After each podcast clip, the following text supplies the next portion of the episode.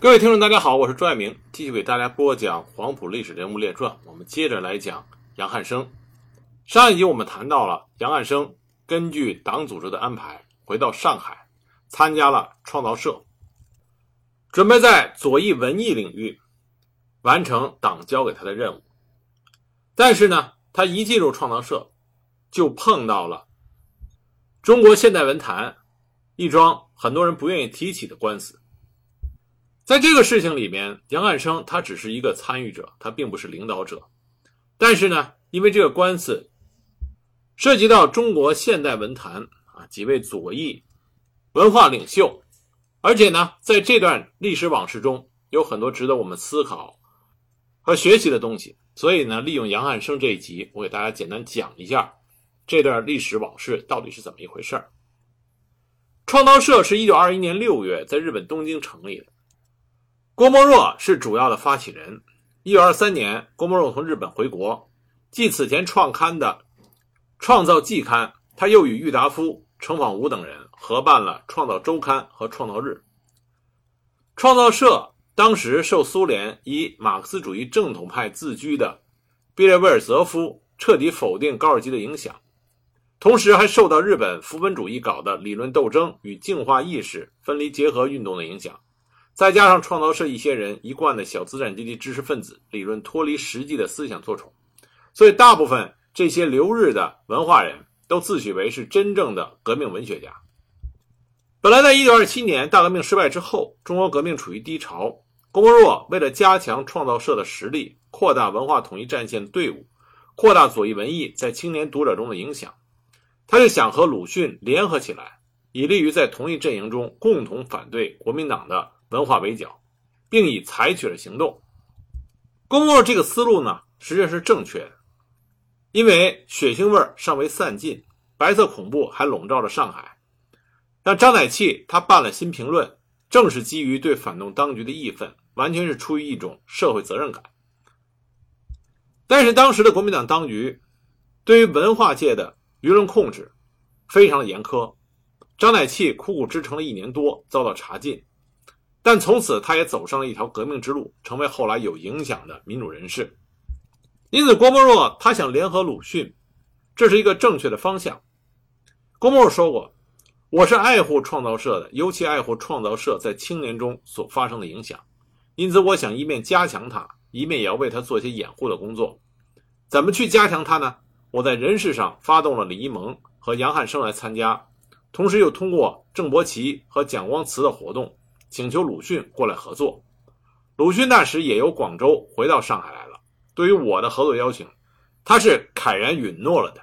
我们从第一步做起，曾经在报章上登过恢复《创造周报》的启事，启事是以鲁迅的名字领衔，我以麦克昂的变名居二，依次是程仿吾、郑伯奇、蒋光慈等。而关于同创造社结成联合战线这件事情，鲁迅在广州期间也表示过同样的愿望。鲁迅于1927年9月25日给李继野的信中就说：“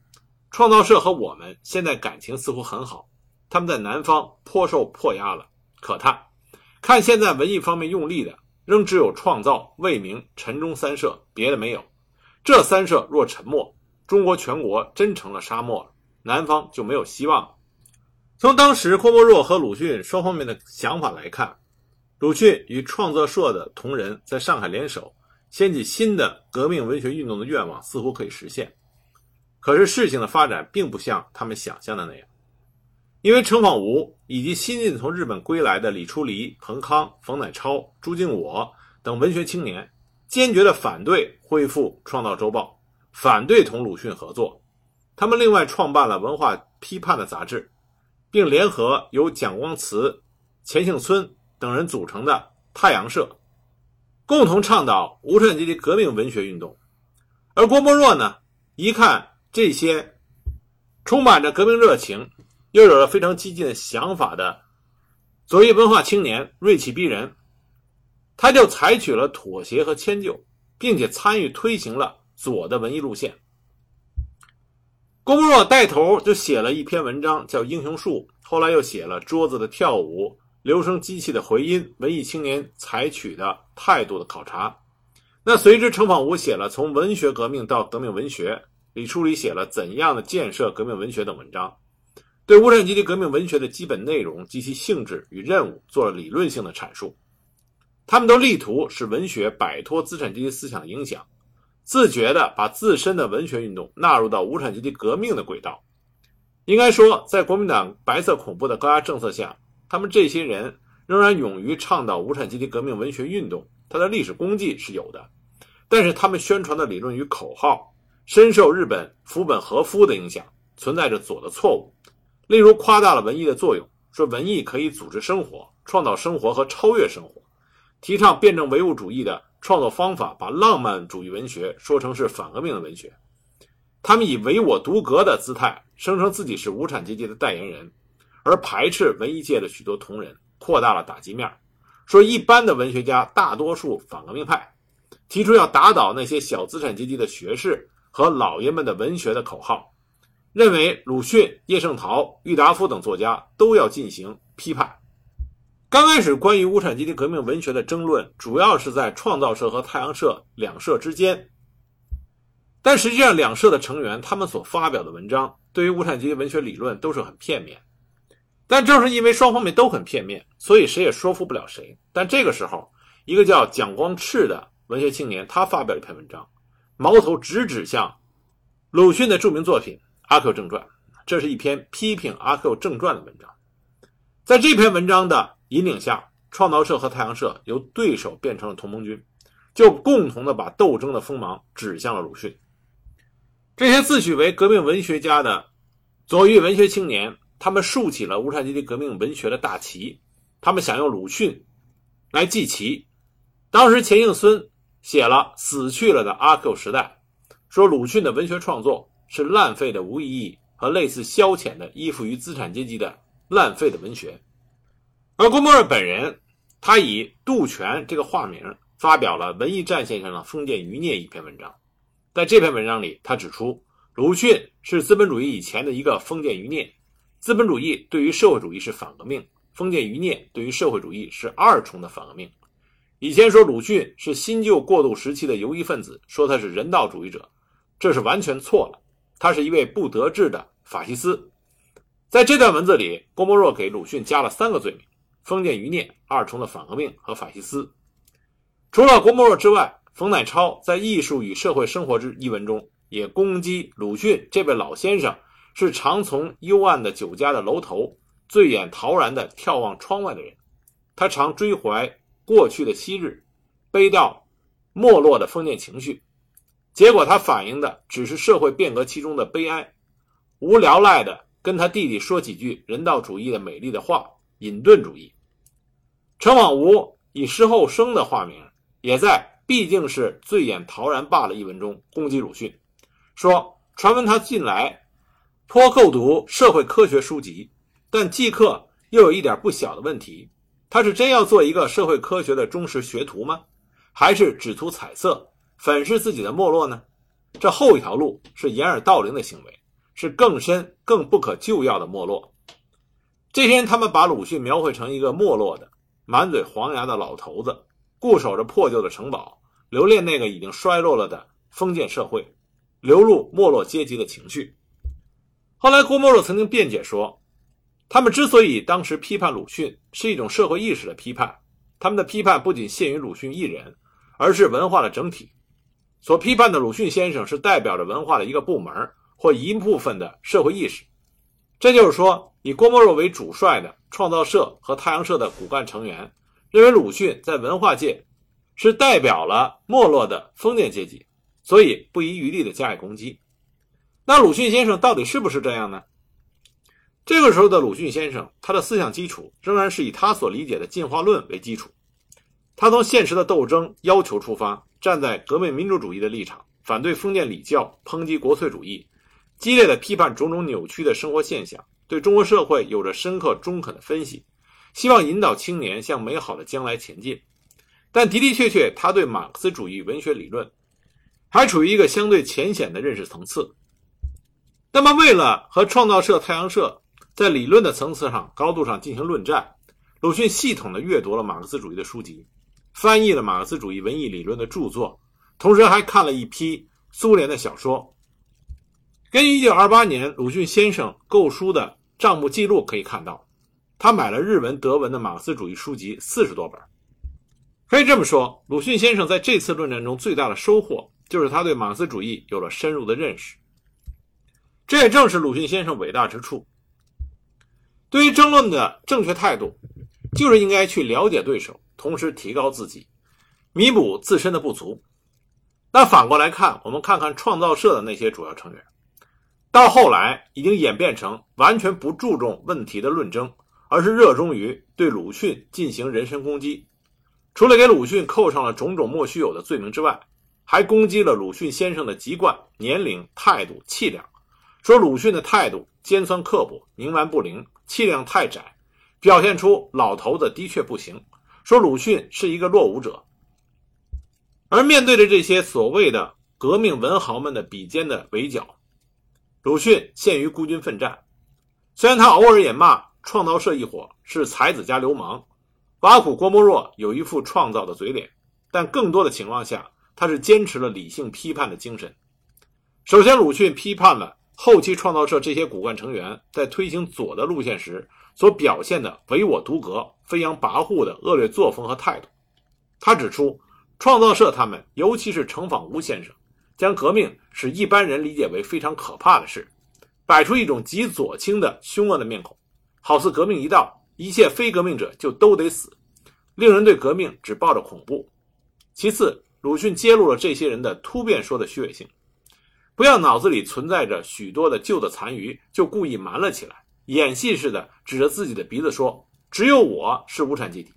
他指出，倘若不和实际的社会斗争接触，单关在玻璃窗里做文章研究问题，那是无论怎样的激烈，左都是容易办到的。然而一碰到实际，便即刻要撞碎了。再其次，鲁迅批判创造社一些人，片面夸大了文艺的旋转乾坤的力量。说这是踏了文学式宣传的梯子而爬进维新的城堡里去了，而且这些无产阶级革命文学的倡倡导者，轻视生活实践，轻视文学技巧，只挂招牌不讲货色。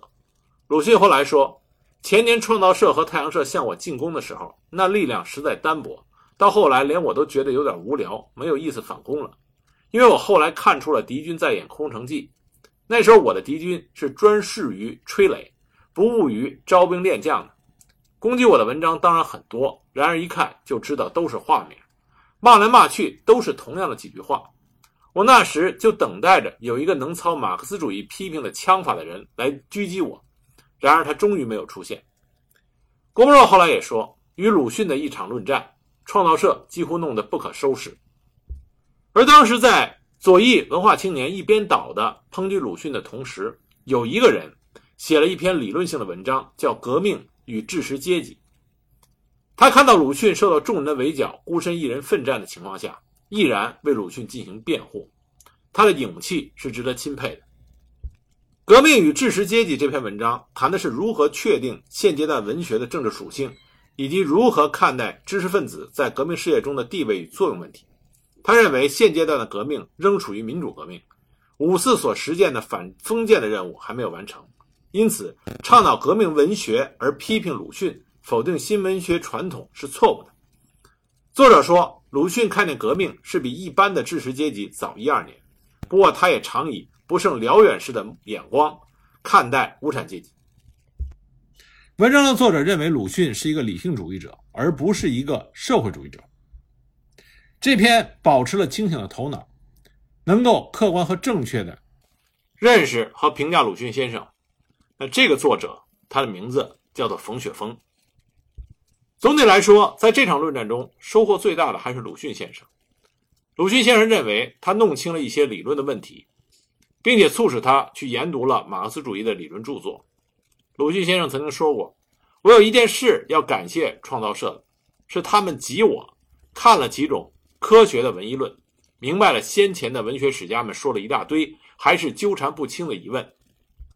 关于革命文学，鲁迅先生是这么说的：“他说不存在革命文学，只存在革命家文学。革命是抛头颅洒热血的事儿，哪有空来搞文学？等到革命家成了功，所谓革命文学者，要么是书生的痴想，要么是马屁精的阿谀奉承。等到陶渊明写《悠然见南山》的时候，也许已经有了些许的醉意了。何况他还未必拿得起锄头。鲁迅也说过，文艺和政治总是说不到一块儿去的。文艺家总是敏感的，大众还在忍耐的时候，文艺家已经起来大闹了，这自然为政治家所不许。所以，无非是迫害、流放，甚至杀头。等到大众终于觉悟起来革命的时候，才发现文艺家所说的不错，将文艺家奉为先贤。但等到革命完成，革命者成了政治家，则不多时，文艺家又不满了，又出来说话。这反倒是革命者，也就是现在的政治家们所不满的了。于是，照样的杀头、流放、迫害。由此可见，鲁迅先生在这次论战中。他的收获良多。这场论战一直到一九二九年的冬天，因为中共中央宣传部部长李立三的干预而停了下来。李立三想筹组左联，他要求左翼的这些文化青年们停止对鲁迅的攻击，转而团结鲁迅，拥戴鲁迅成为你意中的左联的名义上的领袖。鲁迅也顺应了中共的要求。接着，在一九三零年五月七日晚，李立三亲自出面约见了鲁迅。希望鲁迅公开发表一篇宣言，表示拥护立三路线的各种政治主张，但这个遭到了鲁迅的拒绝。鲁迅认为中国革命是长期的、艰巨的，需要坚忍的壕沟战、散兵战、袭击战，不能赤膊上阵。他如果发表一篇李立三所要求的宣言，就再也无法在国内立脚。这正是显示了鲁迅的革命观与中共的革命观的差异。按照理论，中国共产党革命的目的就是为从压迫他的反动派手里夺取政权、镇压敌人，使包括自己在内的劳苦大众获得解放。鲁迅给自己的定位在当时是一介文人、思想文化革命的参与者，认为最需要做的是改变几千年专制统治铸就的愚民、奴才素质和思想意识，因此力图改造国民性。鲁迅的革命纲领就是两个字：立人。那鲁迅为什么要答应参加左联呢？因为他看到了，在遭受血腥镇压之后，仍然不屈不挠、浴血重生的中国共产党这个代表弱势群体的弱小的革命政党，是中国未来的希望。他坚定的与中国共产党站在一起，来支持中国共产党。但我们要清楚的认识一点，就鲁迅先生和中国共产党始终是一个朋友的关系，而不是一个领导和被领导的关系。我们可以从鲁迅先生在三十年代初所写的一些文章中看到这一点。比如说，在一九三零年三月二日，鲁迅先生写的对于左翼作家联盟的意见；一九三二年十二月写的辱骂和恐吓绝不是战斗，致文学月刊编辑部的一封信，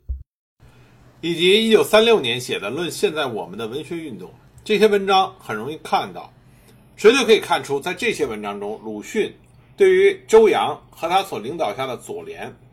谆谆善诱，指出他们活动中的关门主义和极左的倾向，希望他们能够转变作风，去掉虚骄之气，少喊口号，多做一些实实在在的工作。从这些文章中，我们可以看出来，鲁迅对中国共产党领导下的左联那种爱护之情跃然纸上。那讲完这一段中国文化界的陈年往事之后。我们再说一下啊，再回过头来讲杨汉生。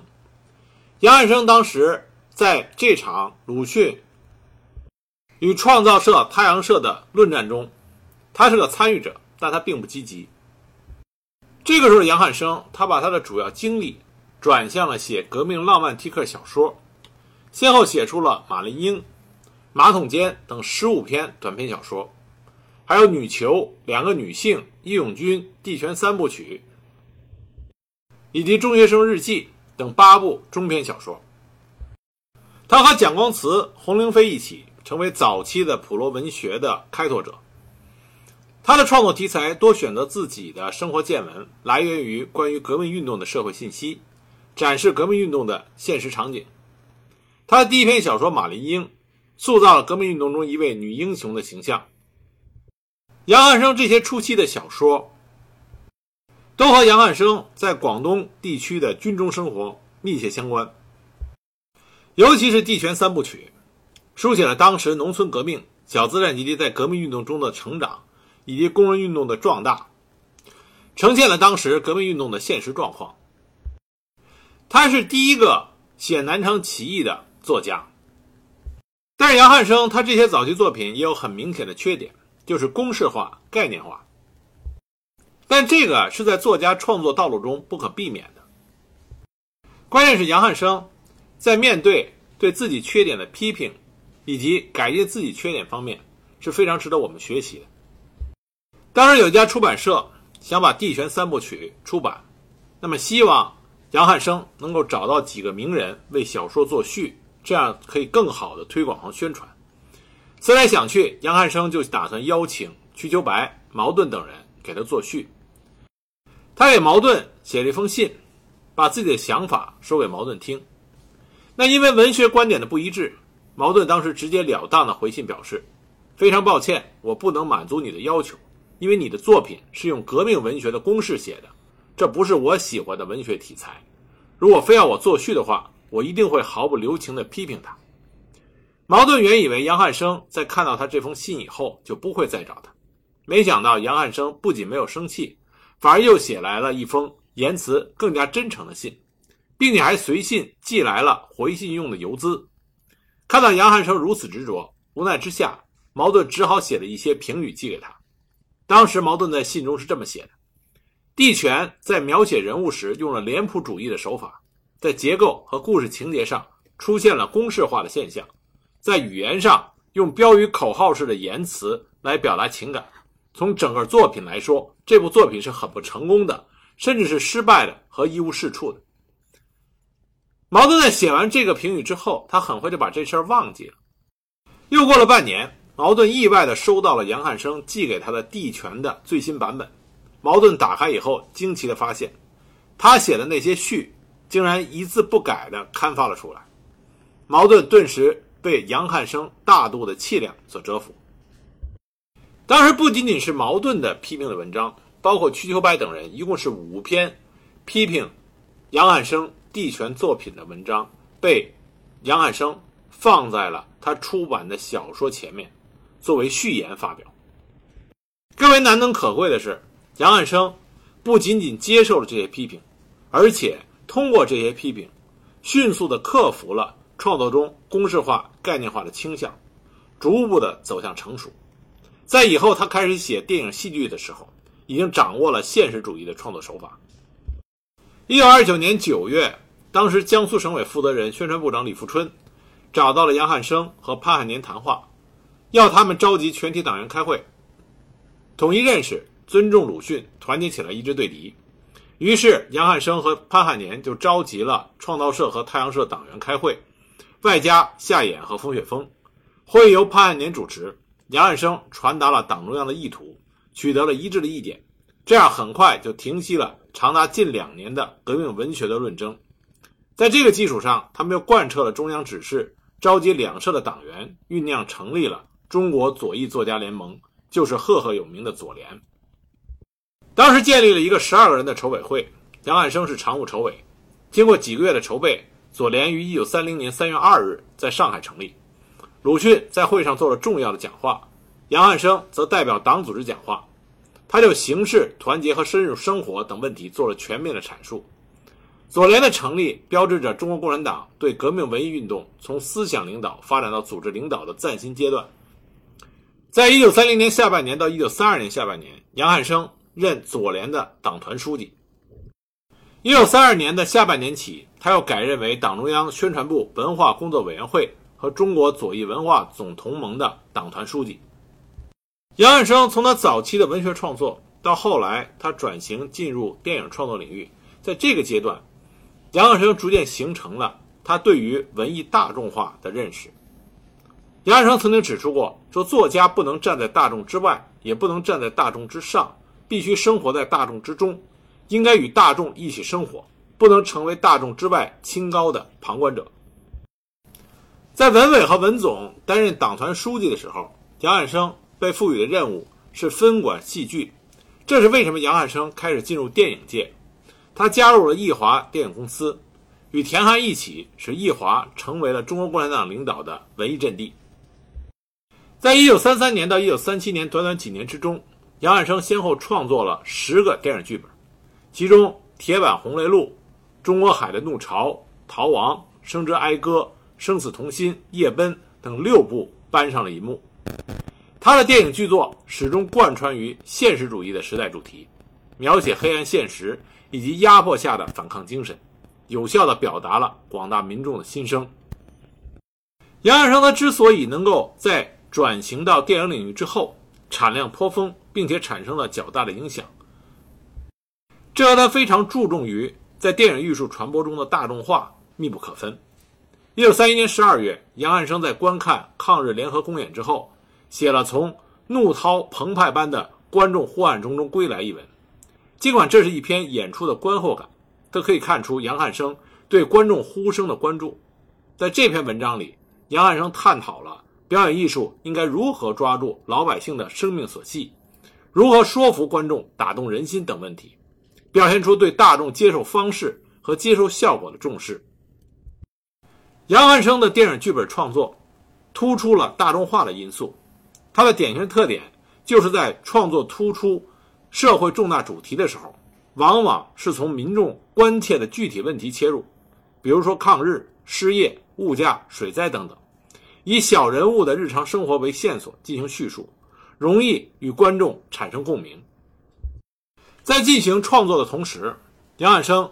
也认真地履行他作为左联领导的领导职责，做了一些有深远意义的事情，比如说。亲手制定文件，对成员进行组织纪律的约束，加强对文艺运动的政治思想指导，组织和开展搞飞行集会、游行、演说、写标语、撒传单等一系列活动。特别是在1935年9月17日，他亲自主持了庆祝鲁迅五十寿辰的纪念会。他代表左联的党团向鲁迅祝寿，称鲁迅为同志。在担任左联领导期间，杨汉生。与李立三曾经有过比较严重的分歧与较量。在杨汉生担任党团书记的时候，李立三的左倾路线盛行，常要求左联同志都要贴标语、撒传单，有时要求把传单贴到警察的背上，把传单拍在电车的窗户上，甚至要杨汉生去叫大学教授李初离出来书写标语。杨汉生当时就说：“大学教授让他教书多好，不要去教。”李立三就给他扣帽子，说他害怕斗争是投降主义。但正是因为杨汉生对于李立三的这种极度左倾的路线有了一定的抵制，才减少了左翼文化界不必要的损失。杨汉生还办刊物、开书店，筹措活动经费，组织文艺大众化问题的讨论。总之，作为中共左联的党团书记和文委书记，杨汉生他在位的时间最长，贡献最大。无论是发展组织、团结作家、艺术家、壮大队伍、扩大阵地、开辟新的领域，他都做出了大量有效的实际工作的成绩。我们在看到杨汉生在文学领域和电影领域的成就的同时，也要意识到，他所领导的左联是中国共产党在国统区的地下秘密组织，所以作为领导干部，杨汉生是在冒着杀头的危险。大家所熟知的左联五烈士。啊，殷夫柔石、胡也频、李维森、冯铿等人，都是在杨汉生领导下开展工作的。左联五烈士是在一九三一年一月十七日在上海东方饭店被捕，而就在他们被捕的前两天，杨汉生还召集他们开会，传达了中央精神。杨汉生不仅是一个作家，他也是一个经验老道的地下工作者。但是当时的斗争环境是极其残酷的。在一九三五年二月，厄运降临到杨汉生的头上，他被国民党特务逮捕了。那杨汉生在被逮捕之后是如何被营救出来的？那他又和国民党当局做了哪些斗争？我们下一集再继续给大家讲。